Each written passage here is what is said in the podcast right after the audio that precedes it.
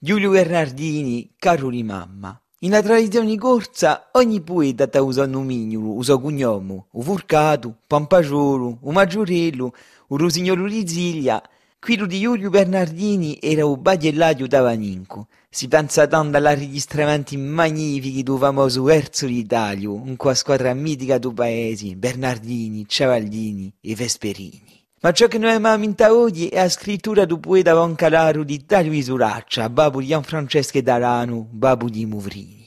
La sua sola raccolta di poesie si chiama Caro di Mamma, è stata pubblicata quasi 30 anni fa dalle edizioni Cismonte e Pumonti. Giulio Bernardini era un poeta di Taranto, ha radicato a luogo a sue tradizioni, è così che il libro sta in qua poesia, un mio paese di un mare te ne sponde a Italia come nome. Cantone di Adavagna di bellissimo passato, che ci ugne per tembrama di doganti e udo parlato. Sfulitando l'opera troviamo un civilari tante tante amori, dall'affetto d'un figliolo pa una mamma all'amore di gioventù in cui si rinati come la famosa Beata Fontanella o Bacio Scordato. So venuto ramigella sotto vostro portello, per poi a mia rondinella a cantare come un ogello, volia vabile terela, ma così mi pare meglio. Si ritrovano certi poesie a nostalgia o ai rigretti del tempo passato, come qui. Quando penso a vecchi tempi mi pare di cor un sogno, si campava così contenti, ma ne sera notte e giorno,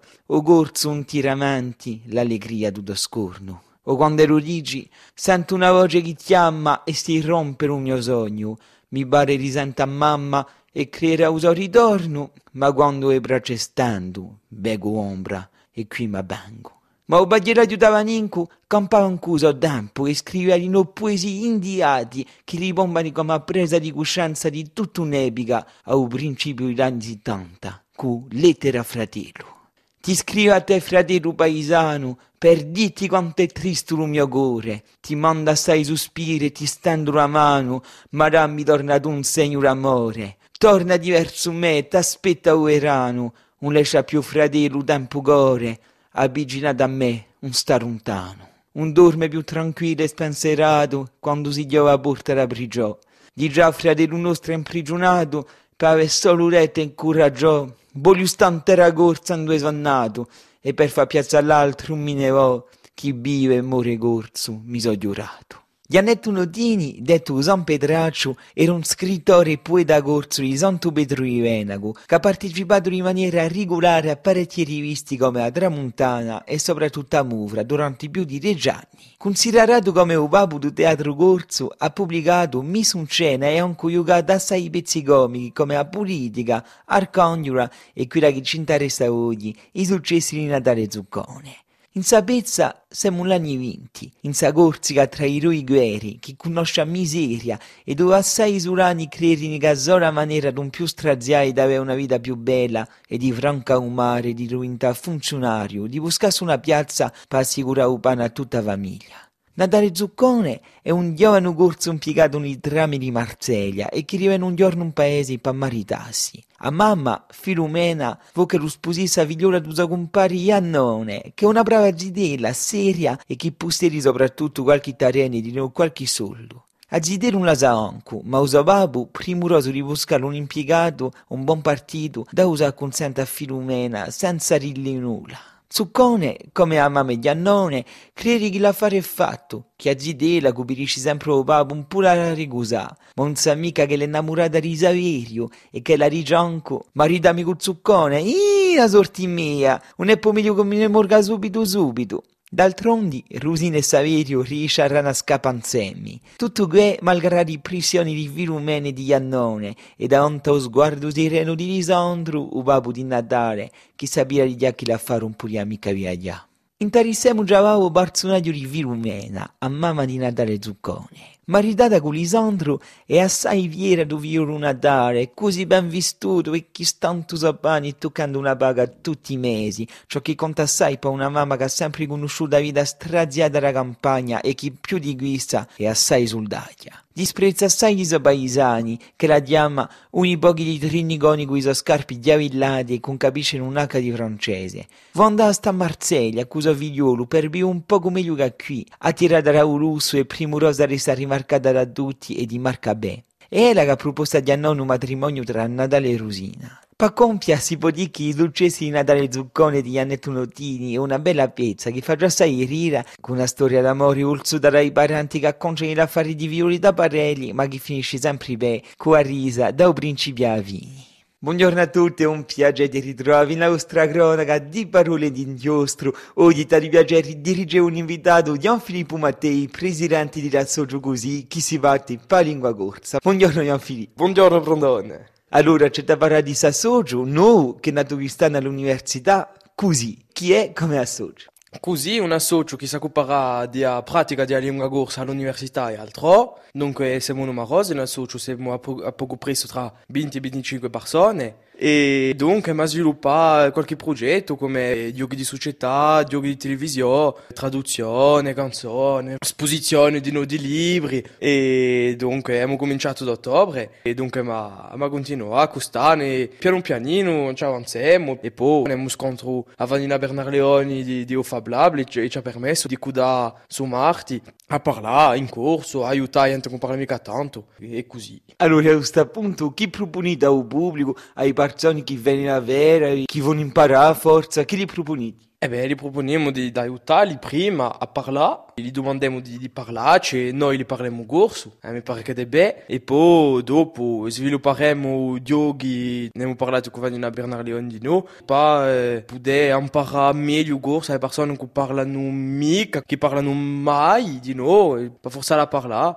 incoraggiamo a, a parlare e a praticare con, con gente che parla, anche chi parla male. Pensate oggi che le faccio a imparare un corso, perché chi sia con un'amica fortuna di parlare in casa, con amiche e tutto, è facile, c'è abbastanza mezzi per voi per impararlo. Per me è assai difficile. Io ho sempre avuto la fortuna di parlare in, in paese, con i mezzi e tutto, ma per gente che sta in Caruggio, dunque in Aiaccio, in Bastia o in città maggiore, e con parlano mica, con hanno mica l'amica che parla, no, per me è assai difficile. L'insegnamento di, in un bislingue non mi pare mica tanto bene, io sono andata a scuola in bislingue, gente di noi che conosco che andate può non basta mica per imparare per parlare corso bene cioè la praticare in carruggio di sicuro ma di noi bon, più importante di parlare con, con l'anziani eh. so di chi tramandano su cose qui e così che, che non impariamo meglio ma per gente che giunge di un continente con parla amico con un'amica fortuna di avere qualche sì in famiglia che parla è assai assai difficile vabbè e te dirino a unità di spolitizzati che ha un peso politico un poco più sacro da lingua corsa. Ah, è ben inteso, ben inteso, posto che oggi quando noi parliamo. In Carugio, eh, qua gente di nostri tra 20 e 25 anni, c'aremo, si sente, tu ci parli corso nazionalista, è terribile che la lingua fosse giunta sino a qui, è politizzata che non può più la lingua, e pur non deve mica, eh, è la lingua dei nostri parenti, dei nostri anziani, sarà la lingua dei nostri zitedi, e, e più figlioli di noi, cioè la francasse di, di un carcano politico è importantissimo, importantissimo, importantissimo. Allora, per compia, come vemo per trovarvi, per contattarvi? Allora, ci potete trovare nelle reti sociali, eh, Facebook eh, e Twitter. Dopo svilupperemo un conto Instagram, ci vorrei fare di noi. E dunque per contattarci, dunque siamo in corti, per la maggior parte della socio siamo tutti studenti all'università e ci sono anche liceani di Bastiglia di, di liceo Letizia e poi è nelle reti sociali è più semplice. Vi ringrazio Anfili e vi dico a presto. Ringraziamo Brandon Andreani. Jean-Yves Acquaviva, tanto scrivo. Jean-Yves Acquaviva ha scritto due romanzi, Ombre di guerra e Cent'anni, cento mesi, una raccolta di novelle in mano auriaure e in 2011 un bel mazzo di poesie, tanto scrivo, che fa parte da collezioni conchiglie in dell'edizione albiana. A raccolta s'apre in cui i radioni che facciano il poeta piglia la penna e si mette a tricciare rime filari.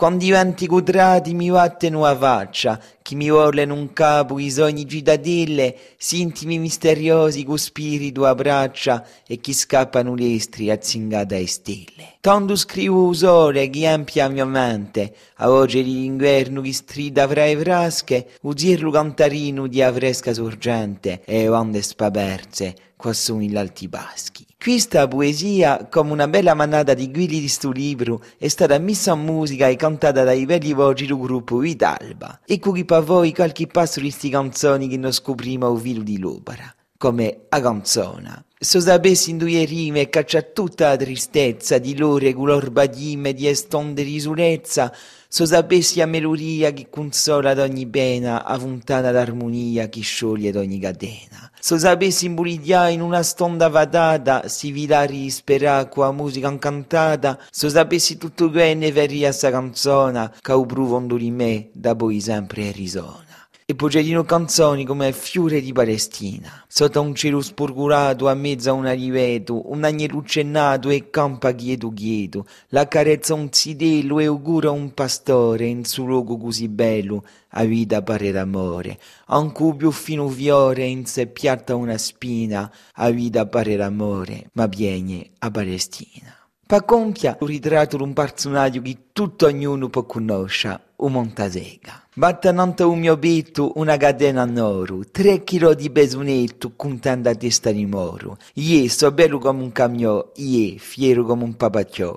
Sono di grande classe, forza un dio fatto umano, e tutta quella che passa mi pizzica in la mano. Ie, piattate vostre moglie, ie, cogni fiore da goglie. Sono un vero dizionario, un pistero, una putanza, un tipo straordinario, tradete intelligenza. Ie, so tutto ciò che si sa, ie, ma un po' supalisa. A me se poi mi cercate, pensate ai vostri denti, che dopo le mastugate vi cacceranno i pianti, e io vi faccio farà, ie, i colpi, senza contà.